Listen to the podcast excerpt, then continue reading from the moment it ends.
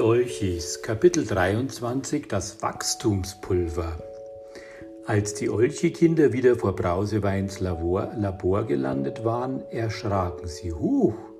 Schon von draußen hörte man einen tierischen Lärm. Vögel zwitscherten, Wölfe heulten, Löwen brüllten und Wellen rauschten so laut, dass einem Angst und Bange werden konnte. Als sie die Tür öffneten, schlug ihnen der Geruch nach verbranntem Gummi entgegen. Dichter Qualm lag in der Luft und der ganze Raum war angefüllt mit kleinen und bunten Regenbogen. Auf dem Labortisch stand ein verzweifelter Brausewein, der nach Luft schnappte und irgendetwas piepste, was sie bei dem Lärm aber nicht verstanden. Er ruderte mit seinen Armen und zeigte auf einen Kasten, aus dem diese wilden Geräusche anscheinend kamen. Das eine Olchekind hatte verstanden, lief zu dem Kasten hin und zog einfach den Stecker heraus. Im Nu war es mucksmäuschenstill. Nur Brausewein Schwebschuh gab noch ein leises Zischen von sich. Danke, piepste Brausewein und hustete. Lass die Tür offen und mach die Lüftung an.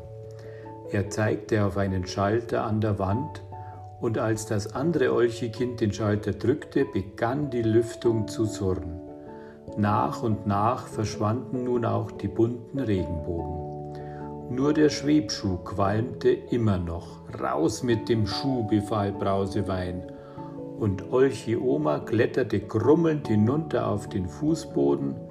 Da hörte es auch zu, zisch, auch zu zischen und zu qualmen auf und endlich war der Spuk vorbei. Die Olche-Kinder zeigten dem Professor die Schachtel mit dem Scheuerpulver. Wunderbar, piepste Brausewein erleichtert. Damit müsste es funktionieren. Na dann helft mir mal, Kinder. Die Olche-Kinder mussten sieben Esslöffel Scheuerpulver in das halbfertige Wachstumsmittel schütten und kräftig verrühren. Dann kam alles in den Trockner und nach ein paar Minuten waren sie auch schon fertig.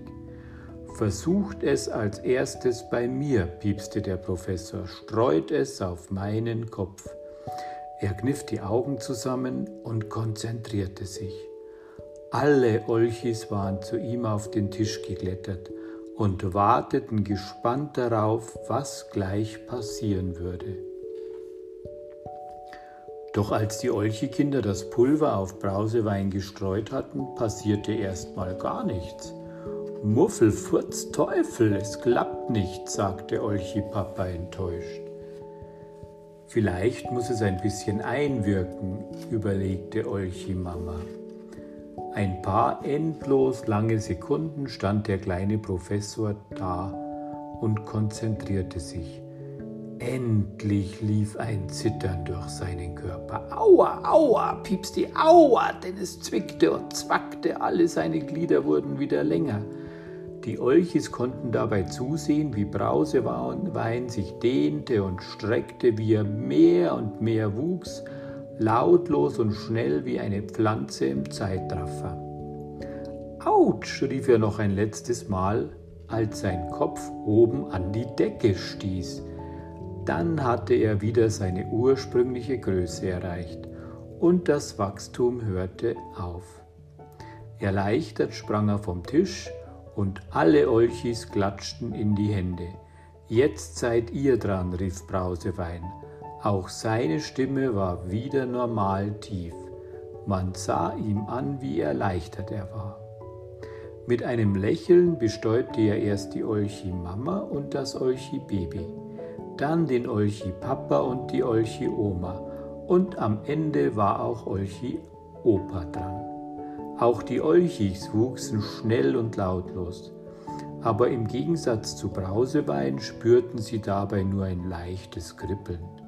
Am Ende standen da wieder sieben ganz normale Olchis in Brauseweins Labor. Wurde auch höchste Zeit beim Hühnerich